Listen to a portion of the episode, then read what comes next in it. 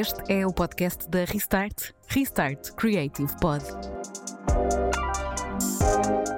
Olá a todos e bem-vindos a mais um episódio do Restart Creative Pod. Eu sou a Vanessa Augusto e hoje temos connosco o Pedro Fabrica, ex-formando do curso de podcasting aqui neste ano de 2023 e médico veterinário, mas não só, também um apaixonado pela comunicação. Bem-vindo, Pedro, aqui ao nosso cantinho da Restart, onde também temos a oportunidade de falar com uh, todas estas pessoas que fazem parte da escola da Restart de alguma maneira e que, assim, podem também deixar o seu contributo no mundo. Por isso, obrigada pela tua disponibilidade e pelo teu tempo.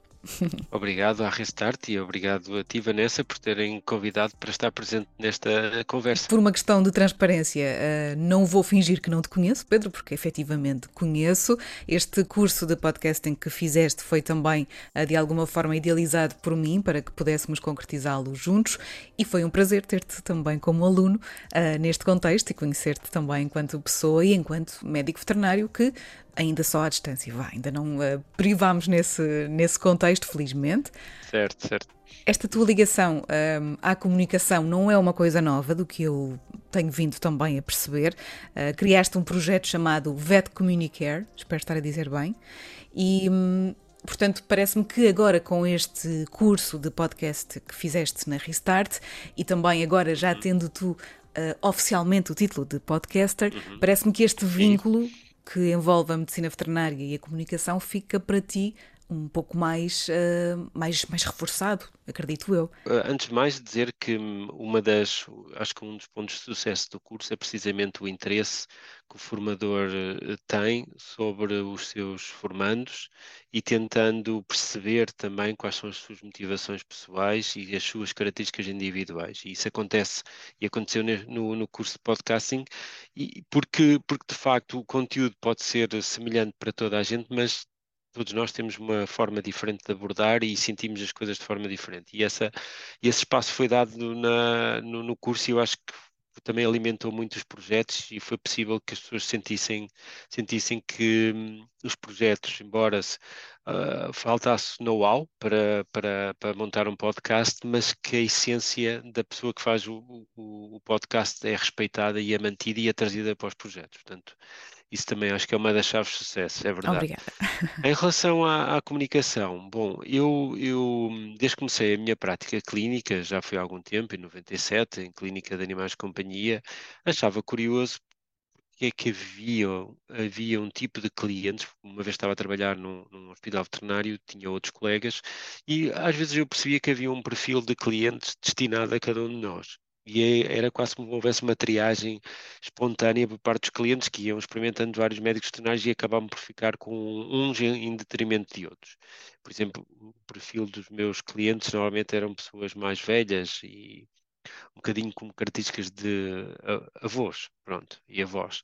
Uh, e, e, e, nesse aspecto eu comecei a, comecei a perceber que havia ali características específicas individuais de comunicação. Isso começou-me a fascinar e começou, e começou uhum. a, a, despertar o meu, meu interesse pela, pela comunicação na área clínica. Uh, isso ficou, esse projeto ficou dentro de mim, essa vontade de explorar ficou, ficou lá, em hibernação durante muitos anos e em 2020 finalmente resolvi avançar para doutoramento, nomeadamente precisamente na área da comunicação clínica. Pronto, isso é a parte, o que me levou a criar o projeto Vet Comunicare ou Vet Comunicare, depende uhum. se fazemos uma, uma, abordagem mais latina, latinizada da coisa okay. ou anglo-saxónica. um, e, mas o objetivo é isso mesmo, é uh, comunicar cuidando, pronto. E neste caso na veterinária, é o conceito que está por hum. trás.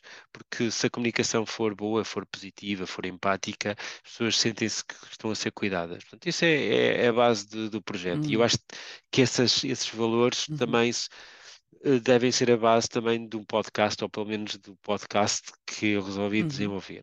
No meio disto tudo, fazendo outro parênteses, na faculdade tinha interesse e desenvolvi interesse pela rádio. E, tanto que fui, fiz parte do núcleo da rádio. Portanto, estas, esta, estes interesses estavam aqui dentro de mim a hibernar e foram sendo cozinhados. E em 2021 alguém desafiou-me uhum. para a possibilidade de criar um podcast. e a ideia ficou aqui a ressoar dentro de mim e daí depois realmente depois passado muitos meses de planear tudo e não ter não ter achar que ainda não estava preparado ter decidido inscrever-me no curso da Restart Bom, portanto eu, eu acho que isto está uhum. tudo interligado ou seja eu agora com o VET Comunicar Sim. Eu, inclusive, já usei algumas ferramentas que aprendi no, no, no curso de podcasting, nomeadamente tenho três ou quatro diálogos que gravei com recurso às ferramentas uh, que, que, que, aprendi e que, e que, obrigado, Bravo, e, que uso, e que uso durante os cursos de formação, é, ou seja, recorro ao, à voz. Um, para, para hum. ilustrar alguns exemplos de comunicação entre um paciente e uma entre um cliente vá entre um tutor do animal que é o paciente e o médico veterinário uhum. e por outro lado uh, obviamente que isto foi despertado pelo facto de eu ter iniciado o podcast portanto estas coisas estão todas interligadas ou seja o facto de eu gostar de, de comunicar leva-me a estudar no âmbito do doutoramento e depois leva-me a potenciar esta ferramenta nova e esta nova atividade que é o, o podcast. Uhum. E no teu caso em particular, porque hum, percebi isso também e, percebemos, e acho que tu também, acho que também terias muito bem essa intenção, uh, de no teu caso não ser um projeto, isto referindo-me ao podcast, não ser um projeto que veio para o curso do zero, seria algo que já tinhas pensado, idealizado, já, já sabias o que é que querias de uma forma uh, muito eficaz, né, na minha opinião, portanto, uh, comparado se calhar com outras pessoas que estavam a partir do zero, tinhas essa vantagem, digo eu, de já saberes muito bem o que querias e precisavas de saber como, como trabalhar. No fundo, o curso veio só um, cozer ali algumas pontas soltas que poderias eventualmente ter.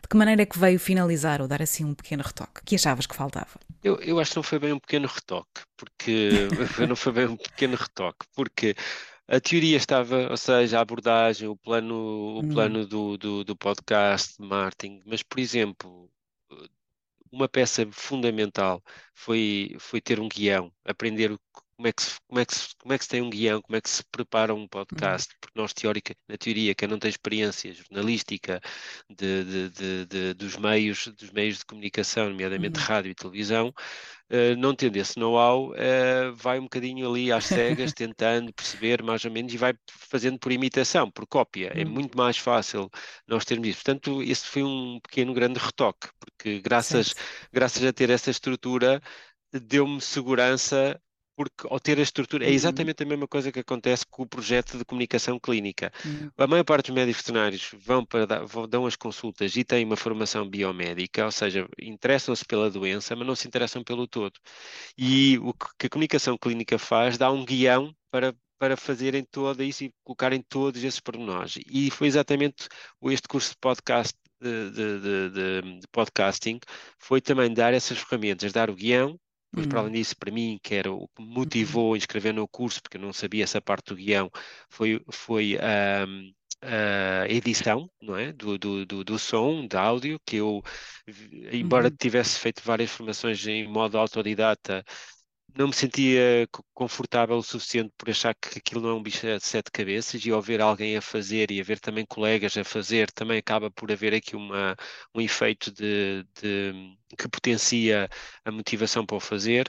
Uh, portanto, foram essas, uhum. essas duas, essas duas, uh, essas duas partes, essas duas vertentes do curso, mesmo que eu tivesse já as ideias bem definidas, tudo planeado, foram mais do que um retoque, foi, foram fundamentais que me deram a estrutura base e depois deram-me uhum. também as ferramentas necessárias para eu ter uhum. o produto final.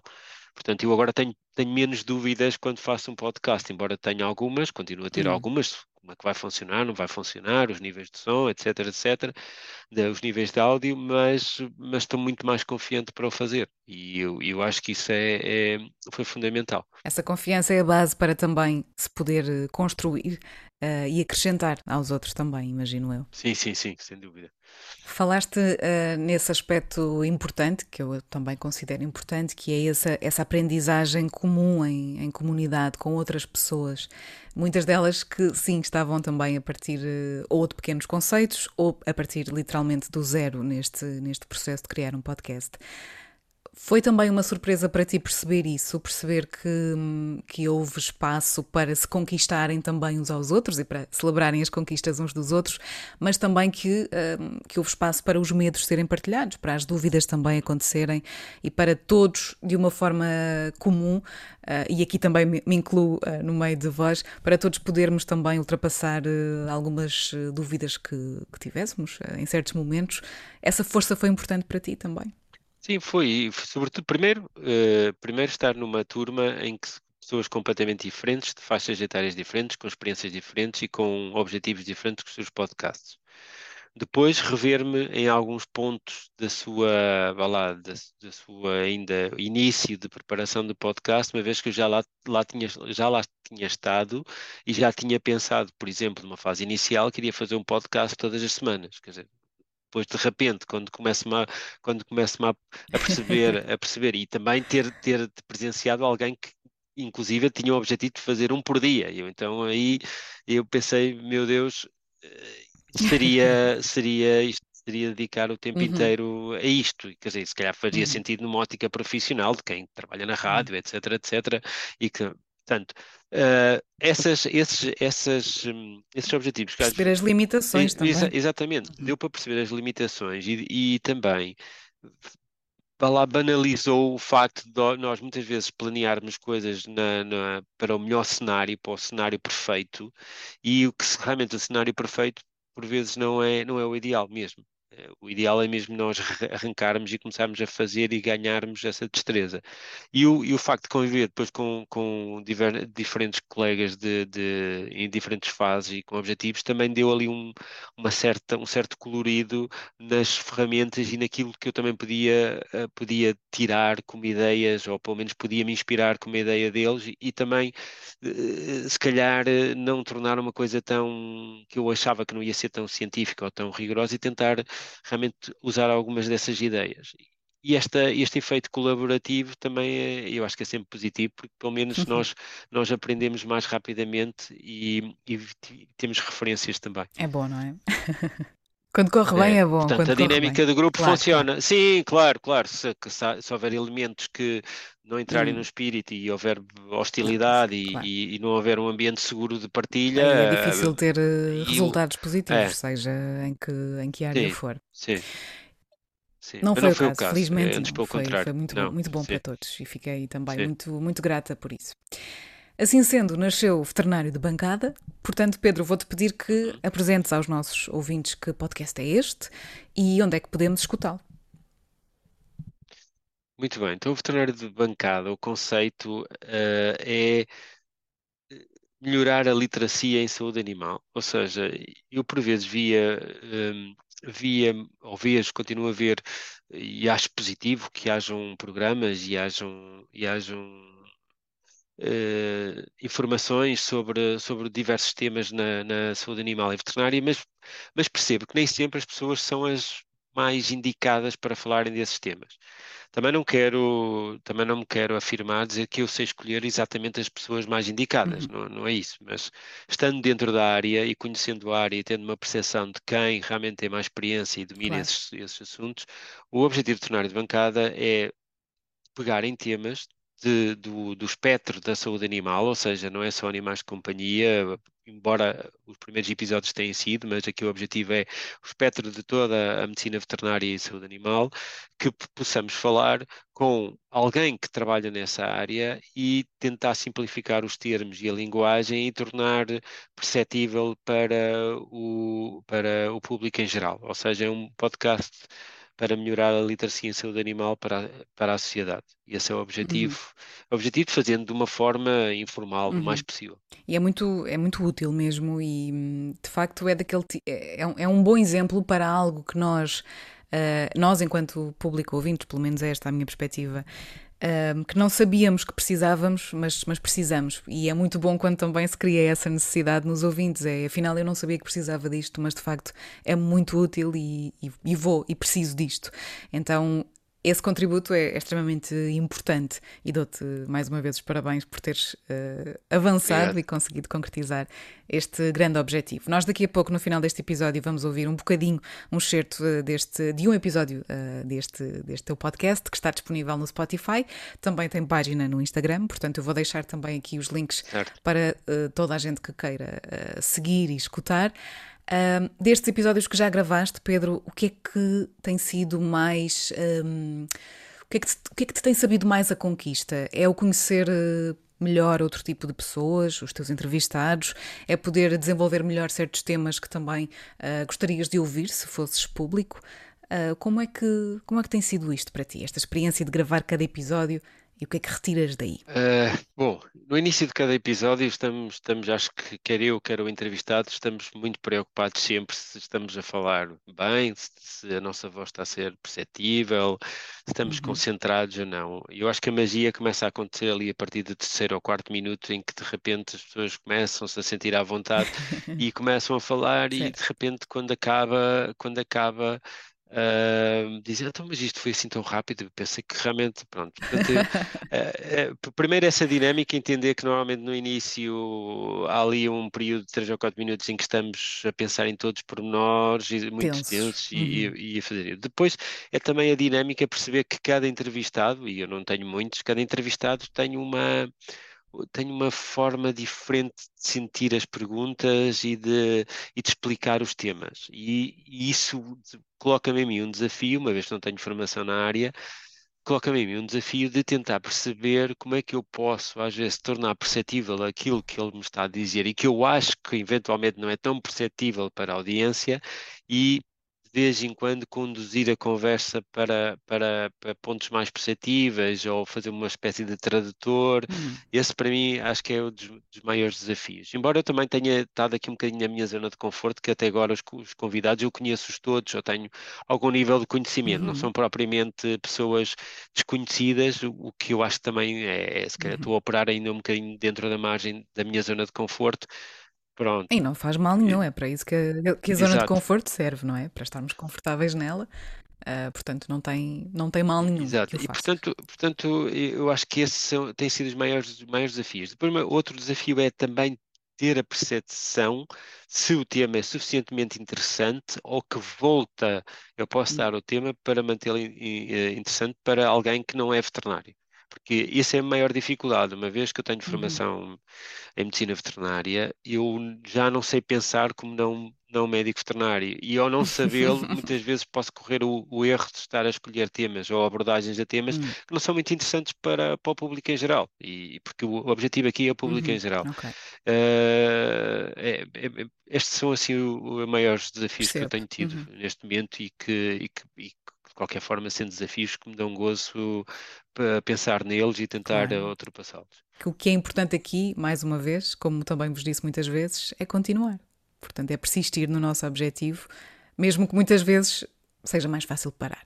Portanto, acho que nada se faz sem essa consistência. Certo, e depois é a paciência também que nos, foi, que nos foi ensinada na formação, que é a paciência de nós, quando lançamos um podcast, e se calhar depende das nossas aspirações. Uhum. Há quem realmente queira ter a aspiração de realmente só fazer isso na vida, ou quem o faz por, por, por prazer, uhum. por e duro, um, que é o, número de o, as, as, audições, é? o uhum. contador, o, o escrutínio de quantas uhum. as métricas de quem nos ouve e não ouve. Portanto, e isso também nos foi ensinado que realmente a paciência neste, neste tipo de atividade é também uma, um, um atributo a ter.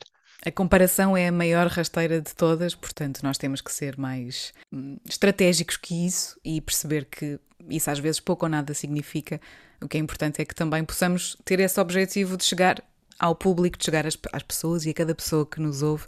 Se fizermos a diferença para essa pessoa, digo eu que já valeu a pena. Certo. Concordo. Obrigada, Pedro. Vamos ouvir um, um bocadinho do teu, do teu podcast. Deixo também uh, os links, como já referi, para que possam. Um, ehm, para que possam ouvir também e descobrir este veterinário de bancada. Para o final, Pedro, pergunto-te o que é que vem daqui para a frente, se já tens algumas ideias, como é que também te vês no futuro nesta nova pele de podcaster? Bom, aqui a ideia é sobretudo manter, manter o veterinário de bancada interessante. Uh, sei que eventualmente o formato, o formato vai se manter e, e tem entre 20 a 30 minutos. É, é, é, é, eu acho que é o formato desejável. Obviamente que depois começarei a pedir cada vez mais feedback a quem, a quem escuta e poderá levar a algumas uhum. alterações, mas eu, eu acho que para já, curiosamente, o meu plano é mantê-lo mantê-lo pelo menos uma publicação mensal e mantê-lo e uhum. porque realmente eu acho que temos muitas áreas para explorar, eu tenho muitas áreas para explorar e não tenho outro plano para além deste. Portanto, curiosamente, embora, é um embora eu tenha plano. chegado cheio de planos e tudo para, para, o podcast, para mim é manter o podcast e manter a regularidade do podcast. É um ótimo é objetivo. Esse. Exatamente. Ficar é melhor do que às vezes tentar avançar Sim. com toda a força. Sim. Vamos ficar e vamos continuar a construir. Ok. Obrigada, Pedro. Foi um prazer conhecer-te e ter estado contigo e, e, e, poder ver concretizado este grande objetivo, poder escutá-lo, este teu podcast. Portanto, fico muito grata não só pelo teu tempo para esta conversa de hoje, como por teres de facto tido a coragem de ir em frente e de criares o veterinário de bancada. Obrigado, Vanessa, e obrigado à Restart também por, por, por, tudo e pelas aprendizagens. E obrigado por esta entrevista. Obrigada, Pedro. Um beijinho. Até já.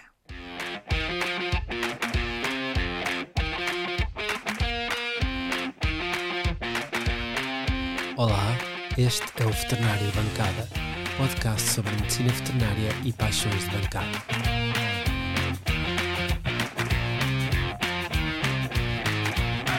Eu sou o Pedro Fabrica médico veterinário, e em cada episódio convido alguém para discutir um tema importante da área da medicina veterinária.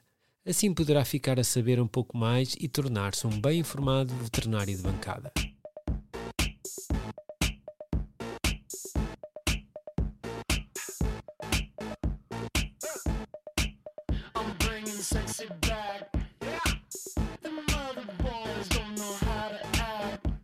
E aquele andar dengoso do nosso cão quando é cachorro, ou a preguiça em saltar para o sofá, onde pode encontrar a recompensa suprema, o nosso carinho. E quando parecem querer ir passear, mas após alguns minutos se sentam e querem voltar para casa. E o meu gato, com o seu andar estiloso, mas que agora não salta para as prateleiras, onde poderia ser um verdadeiro controlador do tráfego lá em casa.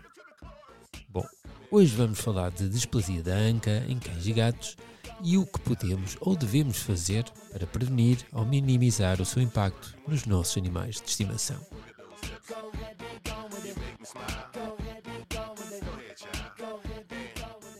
Bem-vindo ao veterinário de bancada, Dr. Luís Chambel. Uh, obrigado pelo convite, Pedro. Acho que nos podemos tratar por tu, já nos conhecemos há muitos anos. Sim, claro. Bom, então hoje no, neste episódio do Veterinário de Bancada vamos falar da displasia de anca em cães e gatos. O que, o que fazer? Então, o que é que significa para ti quando tu, por exemplo, tens um animal que visita o teu hospital e que tu suspeitas de displasia de anca?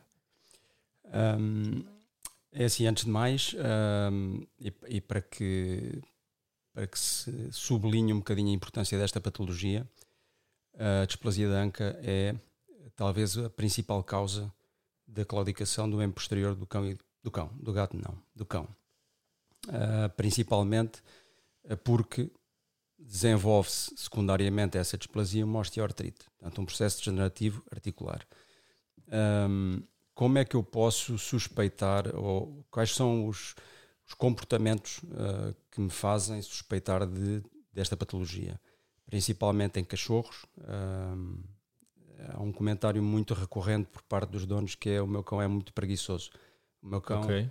é, não brinca tanto como os outros. O meu cão até corre, mas rapidamente se senta e vê os outros a brincar. Uh, e isso é sempre um sinal de alerta muitíssimo importante em todos os cachorros. Okay. O, o, dançar, não é? Ao andar dança, parece que dança demasiado, não é?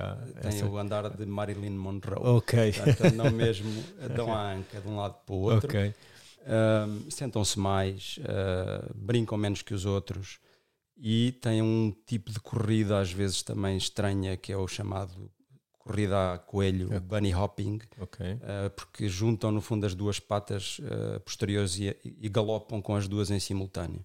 Portanto, este tipo de alterações é um, são alertas e são alertas que não devem ser ignorados. Muito bem. E outra coisa também muito curiosa, pelo menos durante a, a prática, um período da minha vida em que fiz prática clínica também, uh, os gatos. Ou seja, não se falava muito, a, a, a percepção da doença nos gatos não é assim muito grande, mas é, nos gatos também vês. Claro que vejo, vejo, mas vejo com uma percentagem muitíssimo menor do que nos cães. Uh, vemos em, em, gatos de raça maior, por exemplo, o Maine Coon, o Maine Coon okay. tem mais. E claro, uh, obviamente que o gato é muito menos expressivo na, na locomoção do que é, pelo menos estão mais em casa, estão fechados em casa e nós não os acompanhamos no outdoor quase sempre, quase nunca. E hum, o que é que acontece? Deixam de saltar. Portanto, ficam a olhar para os sofás, ficam a olhar para as bancadas. Eles sim ficam espectadores de bancada. Ok, ok, ok. Ficam um gato mais cão, não é? Assim, uma coisa desse género, mais sossegados, não é? E também são, são sinais de alerta. Claro. Ok, muito bem. E, e, na tua opinião e na opinião da ciência, o que é que, o que, é que pode determinar que um cão, sobretudo mais os cães, uma vez que é uma doença mais frequente no cão, mas também no gato, que venha a ter a displasia de Anca? Primeiro que tudo, hum, esta é uma doença que não é congénita. Portanto, os cães, nem os cães, nem os gatos nascem com displasia. Ao contrário é. do que se passa no ser humano. Portanto, mais em raparigas, curiosamente, uh, podemos nascer displásicos. Aliás, é um dos testes que fazem aos bebés, é saber se, se a anca é estável ou não. Uh, no cão e no gato, não. É uma doença de desenvolvimento, ou seja, uh, não nascem com ela, mas assim que começa a desenvolver-se é, é para sempre. Portanto, vai piorando ao longo da vida. Um, e, e termos, em termos de em termos de fatores, fatores, uh, fatores, fatores específicos, sei que se fala muito na questão da alimentação, na questão Portanto, do o, exercício. Em termos de fatores uh, que fazem, o, no fundo, o desenvolvimento da displasia, uh, o hereditário é fundamental. Okay. Portanto, os cães e os gatos herdam fatores genéticos, genes. É uma doença multigénica, portanto, são muitos genes envolvidos na expressão desta doença.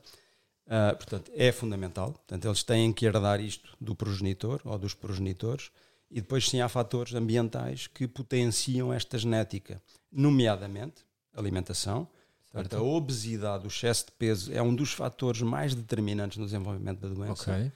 O exercício não está intimamente confirmado que seja um dos fatores desencadeadores.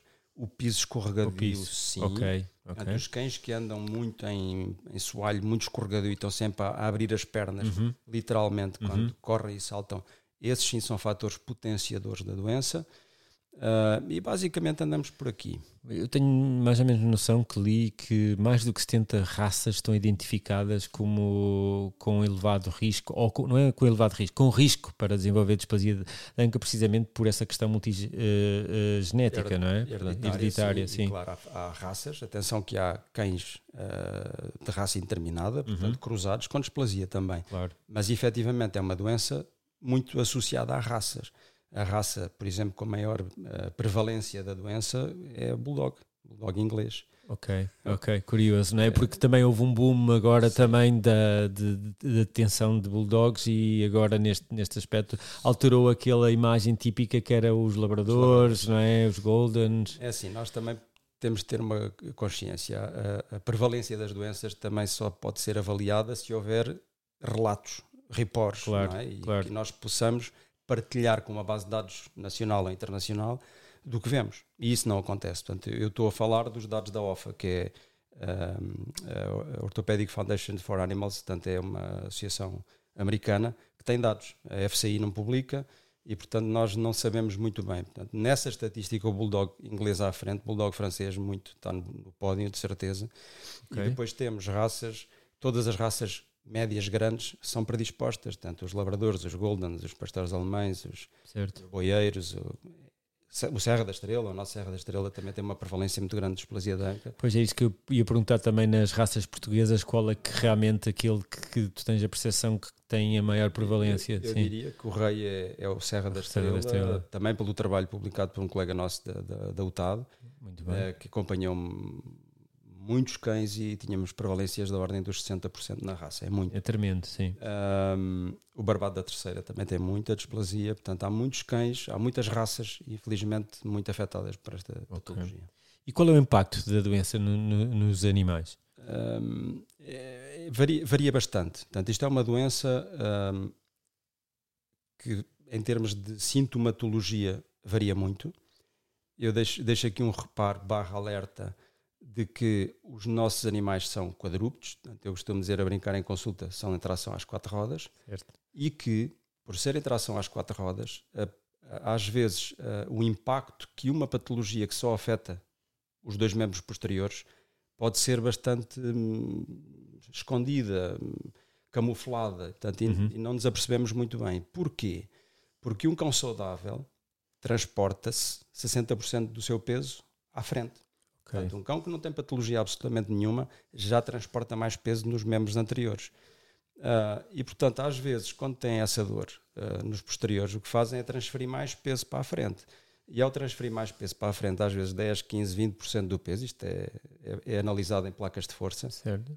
Ao, ao, ao olhar. Um, é, difícil, temos, é, não é? Difícil. é? A, não ser que tenhamos o olho treinado ou, ou já alguma coisa podemos notar. E e que isto é muito importante dizer, e em termos, um, vá lá, gerais, nós associamos dor à vocalização. Certo. E há essa percepção pública geral em que, ah, mas o meu cão não chorou nunca, o meu, pão, o meu cão não chora.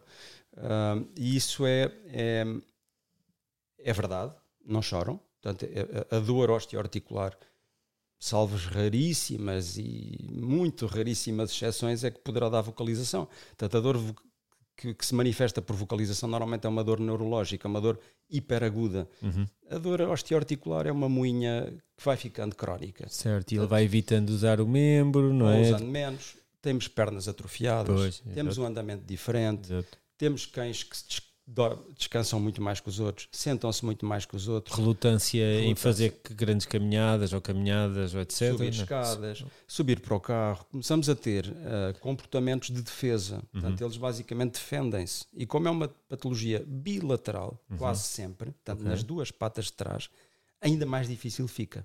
Quando isto se manifesta só numa pata, há assimetria para do lado. Uhum. Quando são simétricas, nós achamos que é o andar deles, mas na realidade às vezes é um andar anormal. Certo. E qual é o impacto da doença para os tutores, para, para os detentores destes animais? O impacto pode ser, ponto número um, eu vou começar mais também para o animal, que é em termos da sua qualidade de vida, bastante afetada. Uhum. E estamos a falar de uma doença que começa aos 5, 6 meses, a maior parte okay. das vezes. Portanto, temos um impacto que acompanha a vida toda do animal.